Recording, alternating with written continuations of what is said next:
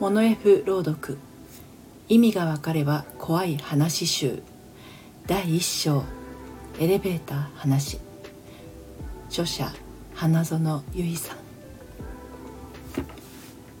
僕はマンションに住んでいる。69階だ。最近2つしかないエレベーターが1つ壊れたから不便だ。ピンポーン。あ宅配便だ。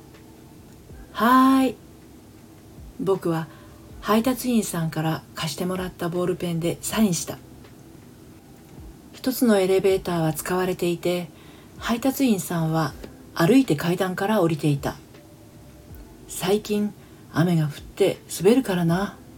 あボールペンを返すの忘れていた。僕は先ほど開いたエレベーターに乗り降りて大急ぎでトラックへ向かって走りボールペンを渡した。配達員さんは笑った。